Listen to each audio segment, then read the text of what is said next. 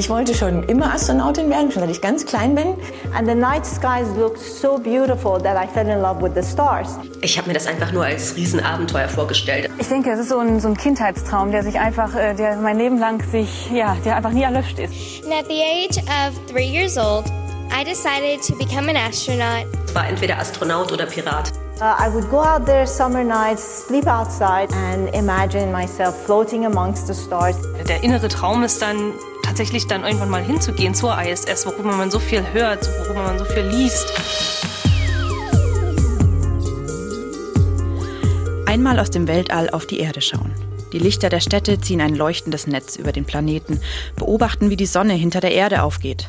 Statt in 80 Tagen in 93 Minuten um die Welt in einer Raumstation herumschweben, schwerelos sein.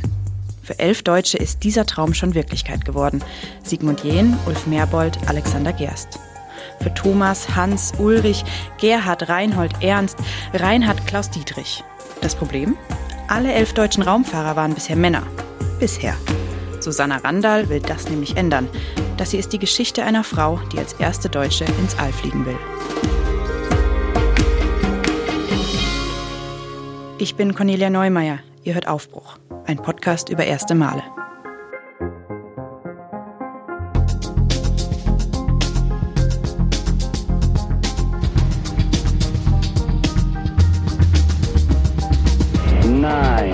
Ignition sequence start.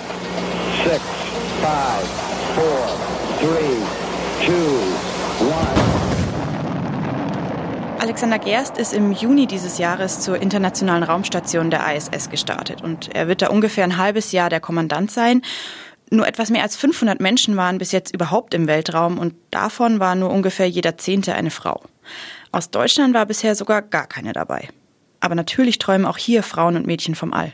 Es ist eigentlich seitdem ich denken kann, dass ich Astronautin werden möchte.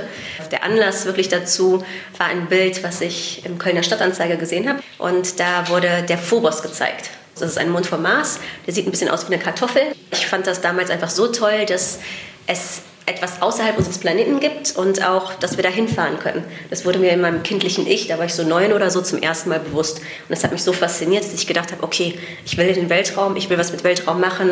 Ich habe mir das einfach nur als Riesenabenteuer vorgestellt. Also natürlich habe ich alles gelesen über Raumanzüge und dass, dass da Kühlungssysteme drin sind und dass man da natürlich Luft, ähm, also im Weltraum nicht hat, sondern ähm, im Raumanzug atmen muss. Das habe ich natürlich alles gelesen. Aber es ging einfach nur um dieses Schweben und einfach dieser Explorationsgeist. Also immer immer weiter die Erde verlassen, auf in unbekannte Welten, zu neuen Ufern, ähm, was mich damals fasziniert hat.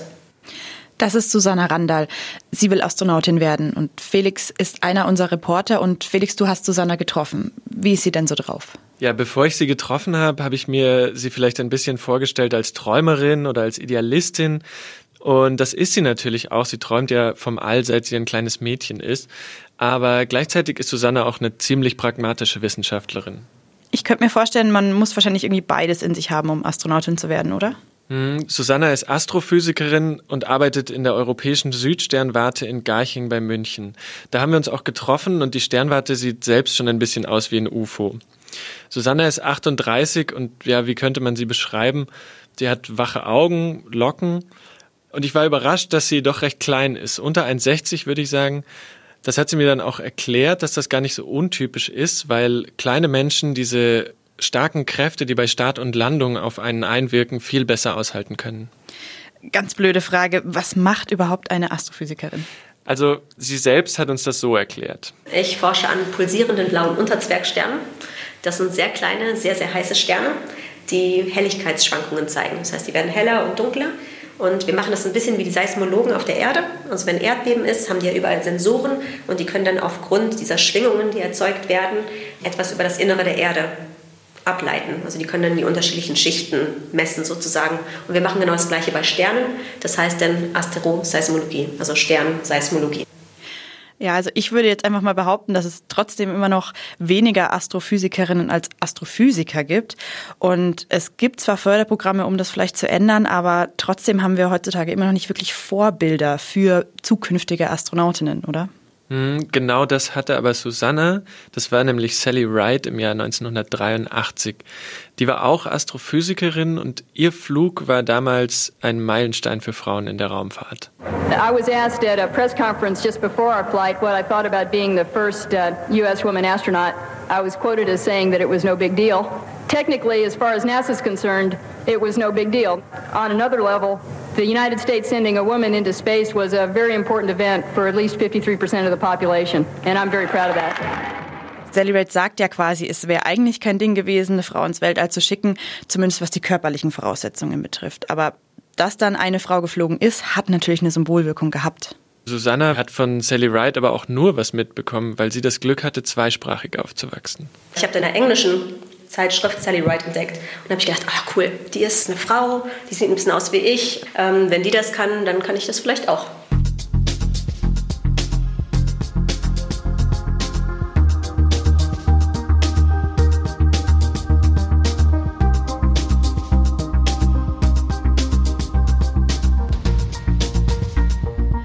Also Sally Ride ist in den 80ern dann selbst hochgeflogen, aber faktisch ist es ja doch so gewesen, dass die ersten Frauen nur zwei Jahre nach den Männern direkt im All waren, nämlich zwei Russinnen 1963. Genau, aber selbst die Frauen, die im All waren, wurden von den Männern eher belächelt. Einer der ersten US-Astronauten, Gordon Cooper, hat das Anfang der 60er noch folgendermaßen gesagt, die USA haben mir schon einen Schimpansen ins All geschossen, dann sollte eine Frau ja auch kein Problem sein. Well, we could have used a woman on uh on the second, uh, actually the uh, second orbital Mercury Atlas that we had, we could have put a woman up of the same type of woman and uh, flown her instead of the chimpanzee. Now, Und Cooper war da nicht der Einzige. Ein anderer amerikanischer Raumfahrtexperte konnte sich da vorstellen, bei späteren Marsflügen Frauen als Köchinnen mitzunehmen, weil da wäre man ja lang unterwegs. Andere dachten, ernsthaft öffentlich darüber nach, auf die geplanten Mondstationen willige Frauen für die Triebabfuhr der Astronauten zu schicken. Und die amerikanische Presse hat die erste russische Kosmonautin häufig Kosmonet genannt. Was ja irgendwie eher wie eine Küchenmaschine klingt. Und anscheinend können sich viele in der Raumfahrt immer noch keine Frauen vorstellen. Zum Beispiel bei der russischen Kosmonautin Jelena Serova 2014. Russia is going to send a female cosmonaut to space. So naturally, when she's giving a press conference, you would assume that people would ask her really interesting questions about how she got there. She grew up in a small village in Russia, highly educated. Instead of going to those questions, of course, reporters wanted to know important things like how are you going to maintain and manage your hair when you're in space? And how is your 11 year old child going to feel uh, and cope with the fact that you're going to be gone on this mission? Oder in Deutschland, wo 2015 Alexander Gerst in der Talkshow von Frank Elstner war. Und das, äh, was ich jetzt fragen soll im äh, Namen aller Frauen, Sie haben eine Aussage gemacht, dass äh, der Aufenthalt im All für Sie dafür gesorgt hat, dass Ihre Haut jünger geworden ist. Also die Medien gehen heute immer noch ziemlich stereotypisch mit dem Thema Frauen in der Raumfahrt um. Was hat Susanna dir denn erzählt? Das muss für sie doch bestimmt auch ein Ding sein. Ja, für Susanna ist es total wichtig, wie in den Medien über Frauen in der Raumfahrt geredet wird. Wir hatten jetzt elf deutsche Männer und keine einzige Frau. Und ich denke, 2018 kann das einfach nicht sein. Bei Alex Gerst in der Pressekonferenz, das hat mich wirklich getroffen, würde ich sagen. Der hat gesagt, ah, ich habe damals als kleiner Junge habe ich zu Ulf Merbold aufgeblickt. Der war natürlich viel in den deutschen Medien vertreten und ich habe mir gedacht, auch wenn der das kann, dann kann ich das auch. Und dann habe ich gedacht, boah, Wahnsinn. Für mich war das überhaupt nicht so. Ich habe nicht gedacht, nur weil Ulf Merbold das kann, klar fand ich den cool, klar, das war alles toll. Aber für mich war das einfach überhaupt, also für mich persönlich war das keine Inspiration, weil der mit mir überhaupt nichts zu tun hatte. Und jetzt rückblickend kann ich sagen, dass es wahrscheinlich wirklich einfach ist, weil es ein Mann ist. Und ich mich damit als kleines Mädchen einfach nicht identifizieren konnte. Und deswegen habe ich mich dann halt an Sally Wright gehalten oder das war dann die Person, die mich inspiriert hat. Und die äh, Mädels, die jetzt in Deutschland aufwachsen, die sehen natürlich nur, Alex Gerst wird jetzt in den Weltraum fliegen und die werden sich vielleicht dann nicht denken, oh, das kann ich auch. Also ich hatte jetzt keine, würde ich sagen, schlimme Erfahrung. Ähm, es ist aber oft so gewesen, dass ich die einzige Frau war oder auch bin. Und ich merke dann schon, dass ich einfach anders auftreten muss als ein Mann. Also ich muss sehr viel mehr leisten, habe ich das Gefühl, um für voll genommen zu werden. Und ich muss mich einfach mehr durchsetzen. Ähm, allerdings, wenn ich mich durchsetze, werde ich äh, für hysterisch gehalten. Also es ist ähm, relativ schwierig. Es ist immer noch schwieriger, glaube ich, als Frau, als einzige Frau vor allen Dingen in einer männerdominierten Arbeitswelt sich durchzusetzen und erfolgreich zu sein. Bei der NASA wurden bei der letzten Astronautenauswahl genauso viele Frauen wie Männer aufgenommen. Davon sind wir bei uns, bei der Europäischen Raumfahrtbehörde ESA, noch ziemlich weit entfernt. Und in Deutschland kriegen wir es nicht hin, eine einzige Frau in den Weltraum zu schicken. Bei der ESA generell gab es erst zwei Frauen. Es gab erst drei Europäerinnen, von denen nur zwei bei der ESA waren. Und da muss sich etwas ändern.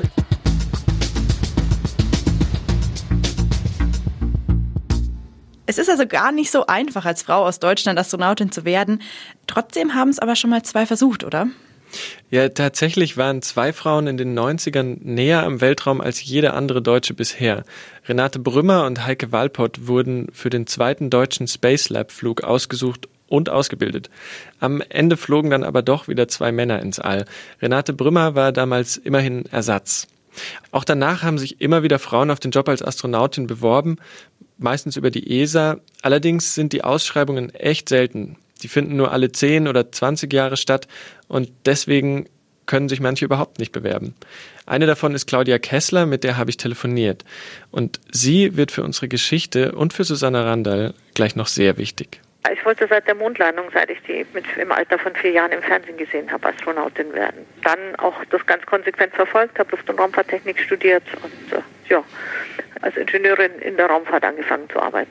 Ich habe mich nicht bewerben können, weil ich immer zu alt oder zu jung war für die Astronautenauswahlen. Die eine war ähm, für die D2-Mission, die war, als ich noch mitten im Studium war, in Anfang der 80er. Und die nächste war dann erst 2009, 2008, 2009 von der ESA. Ähm, und da war ich schon zu alt. Da war das Maximalalter 37 und ich war 44. Es war irgendwann im Laufe der Jahre dann klar, ähm, dass es für mich selber leider nicht mehr in Frage kommt. Weil Kessler sich selbst ihren Traum nicht erfüllen konnte, hat sie dann beschlossen, ihn einer anderen Frau zu ermöglichen. 2016 hat sie die Initiative Die Astronautin ins Leben gerufen. Das war nach dem Flug von Alexander Gerst, als der so populär war, gerade auch über Social Media, dass ich mir eben dachte, Mensch, jetzt wird es wirklich Zeit, endlich die erste deutsche Frau ins All zu bringen. Ähm, da aber in nächster Zeit keine Astronautenauswahl von der ESA ansteht, haben wir das Ganze als Privatinitiative angestoßen. Es geht ja darum, vor allem Mädchen und Frauen für Technik zu inspirieren, für Raumfahrt zu begeistern und eben ein Rollenmodell zu zeigen. Es geht um diesen, um die Eintrittsschwelle und ähm, da wollen wir ja ansetzen. Zwei deutsche Frauen will die Initiative zu Astronautinnen ausbilden, wobei nur eine dann am Ende wirklich ins All fliegt. Bei dem Programm haben sich ursprünglich über 400 Frauen beworben. Da war dann auch Susanna dabei. Ja, und für Susanna war das quasi die zweite Chance. Ihre erste Bewerbung ging nämlich an die ESA. Damals war es so, dass ich mich natürlich auch beworben habe. Also immer wenn irgendeine Astronautenausschreibung ist, bewerbe ich mich. Das war klar. Bin dann in die erste Runde auch gekommen nach Hamburg zu den psychologischen Tests. Ähm, habe mich dann aber jetzt im Nachhinein einfach nicht darauf vorbereitet. Ähm, ich habe einfach gedacht, okay, das ist wie ein Intelligenztest, total naiv damals. Ähm, wenn man es kann, dann kann man es und sonst ist man halt nicht geeignet. Was ähm, wirklich totaler Unsinn ist. Ähm, klar war das enttäuschend. Ähm, für mich war allerdings das Schlimmste, dass ich auch wusste, dass ich selber schuld bin. Und das habe ich wirklich sehr viele Jahre lang bereut. Die letzte Ausschreibung war tatsächlich diese 2008, 2009. Ich habe gedacht, okay, jetzt habe ich meine eine Chance, die alle 15 Jahre kommt, verpasst. 2016, fast zehn Jahre später, kriegt Susanna dann noch eine Chance. Sie erfährt von dem Programm Die Astronautin und sie bewirbt sich. Und da wird ihr Traum plötzlich wieder realistisch. Diesmal will sie nicht denselben Fehler machen und bereitet sich richtig auf die Tests vor. Ich wusste halt, es wird extrem schwierig, da durchzukommen und damit gerechnet habe ich nicht. Also ich habe auch in jeder Phase des Auswahlprozesses, habe ich immer gedacht, ich wäre nicht weitergekommen. Ich habe einmal sogar alle Unterlagen weggeschmissen und musste dann im, im Papiermüll bei uns im Keller, der zum Glück noch nicht weggeräumt worden ist, ähm, dann nachschauen, um die Unterlagen wiederzufinden. Wie bei der ESA-Auswahl gibt es auch bei der Astronautin verschiedene Stufen im Auswahlverfahren. Von den anfangs 400 Bewerberinnen kommen sechs ins Finale. Susanna erfährt Anfang 2017, sie ist dabei. Sie gehört tatsächlich zu den sechs Auserwählten. Sie kann vielleicht doch noch zu dem Vorbild werden, das sie immer sein wollte.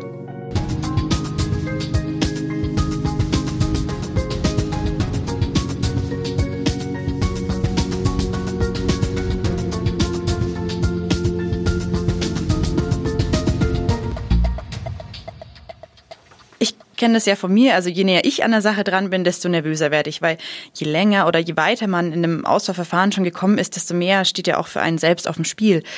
Wie ist denn das für Susanne an dem Punkt? Klar, jetzt wird es natürlich eigentlich erst richtig ernst. Unter den letzten sechs zu sein, ist natürlich super. Aber jetzt, wo sie so weit gekommen ist, hat sie auch richtig viel zu verlieren. Wir hatten diese sechs Finalistinnen, die halt vom DLR alle ausgewählt wurden, ähm, bei denen der DLR gesagt hat, okay, die könnt ihr alle ohne Sorge zur ISS schicken. Also die sind alle geeignet. Aber wir wussten ja alle, es kommt noch eine Endauswahl und da werden halt nur zwei ausgewählt. Die Konkurrenz ist ja jetzt nicht mehr das Einzige. Plötzlich gibt es Interviews, Talkshows, Zeitungsartikel, das Medieninteresse ist riesig. Die erste deutsche Frau ins All schicken will die Initiative Die Astronautin. Kein Spaceman, eine Spacewoman wird gesucht. Elf deutsche Männer waren bereits im All, aber noch keine einzige Frau. Irgendwo in der Menge dieser Frauen steht sie, die erste Deutsche, die als Astronautin ins All reisen soll.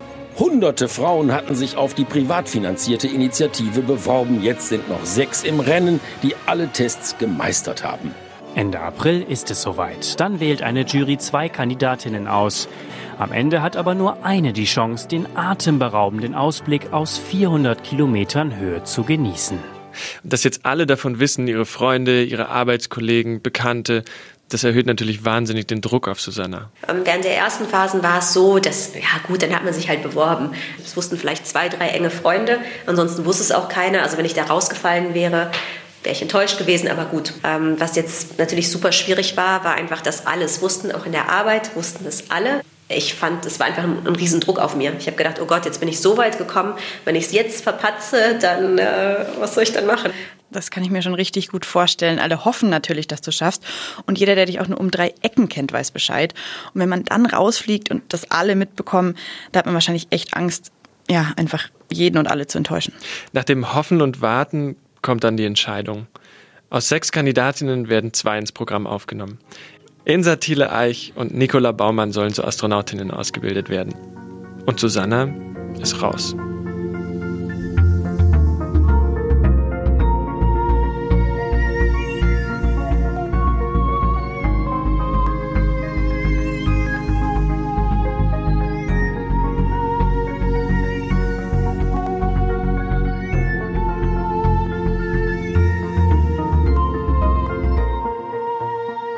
Wie ist sie dann mit der Situation umgegangen? Ja, sie hat sich zurückgezogen und einfach erstmal Zeit für sich gebraucht. Ein paar von den anderen haben sich dann irgendwie noch zusammengesetzt, ähm, um darüber zu reden oder es zu verarbeiten. Ich persönlich wollte einfach nur allein sein und nach Hause fahren und dann mit meinen engen Freunden, die damit nichts zu tun hatten, einfach darüber reden. Ja. Ähm, also natürlich haben wir uns gegenseitig gratuliert. Es war alles sehr höflich, aber also im ersten Moment ist man einfach nur enttäuscht. Also ich habe mich dann tatsächlich ein bisschen später ähm, auch gefreut ähm, für die beiden. Natürlich, wir sind ja alle zusammengewachsen, aber im ersten Moment war es einfach nur die Enttäuschung. Also ich habe mich dann auch bewusst erstmal zurückgezogen. Ich habe dann auch alle Interviews und alles einfach abgesagt. Die anderen haben das teilweise noch gemacht und ich habe dann gesagt, nee, ich brauche jetzt erstmal Zeit für mich. Also ich, ich weiß nicht, wie, wie Stars damit umgehen. Ich konnte ja da auch irgendwie keine Zeitschrift aufschlagen oder ähm, das Radio nicht anmachen, ohne das zu hören. Deswegen war es für mich einfach, ich muss halt erstmal weg, meine Gedanken ordnen, irgendwie zu mir kommen und dann zurückkommen. Aber dann ging es eigentlich erst los, weil mich dann natürlich alle gefragt haben, also alle in der Arbeit. Teilweise hatten die es auch nicht mitbekommen, dass die Auswahl dann schon stattgefunden hatte. Und die haben gesagt, ah, wie ist denn das jetzt mit der Astronautin? Ich so, ich will nicht drüber reden, ich will nicht drüber reden. Ähm, also es war eine echt schwierige Zeit danach, muss ich sagen. Und das war jetzt die zweite Chance. Ich hatte nie damit gerechnet, so weit zu kommen, nachdem ich ja bei der ESA-Auswahl da schon ähm, nicht durchgekommen war. Aber jetzt, wo ich einmal so weit gekommen war, war es natürlich einfach eine wahnsinnige Enttäuschung, dann, dann nicht genommen zu werden. Und klar, also wie gesagt, diese Astronautenauswahl kommen halt alle 10, 15 Jahre vielleicht mal. Ähm, mir war dann schon klar, ich werde ja auch älter. mir war schon klar, dass das eventuell meine letzte Chance gewesen sein würde.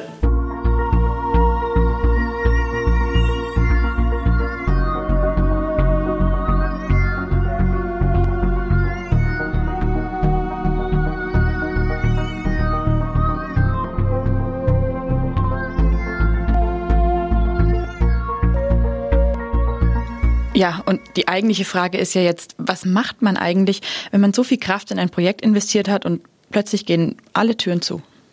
Ja, der ganze Medienrummel rund um die Initiative Die Astronautin hatte für Susanna wenigstens eine gute Sache, weil sie Öffentlichkeitsarbeit für sich entdeckt hat.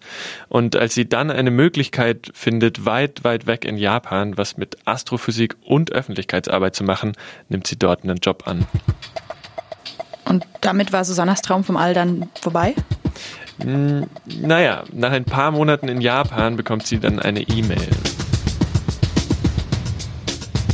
Das, das Lustige ist wirklich, ähm, man sagt ja immer, wenn du irgendwas loslässt, dann kommt es zu dir zurück. Bei mir war das tatsächlich so. Also ich hatte eigentlich gerade so zwei, zwei Monate vielleicht vorher damit abgeschlossen mit der Astronautin-Sache, habe mir gesagt, okay, dann machst du Öffentlichkeitsarbeit, du bist jetzt erstmal in Japan, das wird ein großes Abenteuer. Es sollte nicht sein, gut. Und gerade als ich das gemacht hatte, kam dann wirklich die E-Mail, als ich in Japan saß. Ähm, Nicola Baumann ist abgesprungen und möchtest du Astronautin-Training werden? Und ich so, ah. Und ich saß in einem japanischen Großraumbüro, die waren natürlich alle total irritiert. Und das ist ja ganz, ganz ruhig. Ähm, da darf man ja gar keine Emotionen zeigen. Also die Konkurrentin Nicola Baumann ist dann tatsächlich freiwillig abgesprungen? Ja, so genau weiß man das nicht. Baumann hat dazu nur gesagt, dass die Initiative und sie nicht zusammenpassen würden. Für Susanna bedeutet es aber nochmal eine letzte Chance. Sie darf nachrücken. Das war Anfang 2018. Vielleicht wird sie doch 2020 zur ISS fliegen. Aber geschafft hat sie es damit ja auch immer noch nicht ganz, weil die Chancen stehen immer noch 50-50. Sie muss sich ja erst noch gegen ihre Konkurrentin Insatile Eich durchsetzen. Ja, und über eine Sache haben wir noch gar nicht gesprochen. Es gibt da nämlich noch einen Haken. Die Initiative Die Astronautin ist privatwirtschaftlich. Das Projekt kostet so etwa 50 Millionen Euro. Ähm, und Claudia Kessler sucht jetzt Sponsoren. Da stehen wir ganz am Anfang, weil auch doch gar nicht klar ist, was überhaupt möglich ist. Wir sind immer in so einer Henne-Ei-Situation. Das heißt, wir müssen erst zusammen mit den Anbietern definieren, was überhaupt möglich ist, bevor man wirklich zu einer Firma gehen kann und sagen, gebt uns mal 10 Millionen die wollen ja auch wissen, was kriege ich dafür. Wir sind überzeugt, dass uns das gelingen wird. Kessler ist da optimistisch, aber ob es wirklich klappt mit der Finanzierung, wer weiß. Im September 2018 will sie entscheiden, wie es weitergeht. Also das Schlimmste wäre, wenn das Projekt scheitert. Natürlich wäre ich dann enttäuscht, wenn am Ende das Projekt ähm, ein Erfolg ist, aber Insa fliegt und ich nur der Backup bin. Das ist klar, wir wollen beide natürlich fliegen. Aber im Moment ist wirklich das Wichtigste, dass wir einfach das Projekt zustande bringen. Und für uns beide kann ich sagen, ist es das Wichtigste, dass überhaupt eine von uns fliegt. Das ist ja schon das, was am meisten an Susanne heraussticht, dass sie immer wieder bereit ist, ihr Leben über den Haufen zu werfen. Und das auch, wenn offensichtlich noch gar nicht sicher ist, dass die Initiative Erfolg haben wird. Und Susanna lässt dafür trotzdem immer wieder alles stehen und liegen, nur für den Traum, Astronautin zu werden. Ja, sie ist halt echt überzeugt davon und eigentlich sind es ja zwei Sachen, die sie motivieren. Erstens will sie die erste deutsche Frau im Weltall sein und zweitens will sie ein Vorbild sein für die nächste Generation Mädchen, die vom All träumen. Das Warten, das Hoffen, die Unsicherheit, die nimmt sie dafür in Kauf. Ich bin immer schon eine Feministin gewesen, bin es auch immer noch. Und deswegen finde ich es so wichtig, dass wir, also Insa oder ich, ähm, da einfach dieses Zeichen setzen, damit die Mädels sich das anschauen und sagen, aha, oh, da ist eine Frau, oh, das kann ich auch.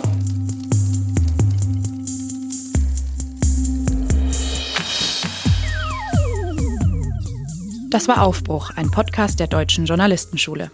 Ich bin Cornelia Neumeier, mit mir für das Skript war Magdalena Puls verantwortlich. Reporter dieser Folge waren Daniel Böld, Fabian Herriger und Felix Wellisch. Leitender Redakteur war Henrik Oerding, für die Produktion war Viktor Weresch zuständig. Konzept und Coaching stammen von Hardy Röde.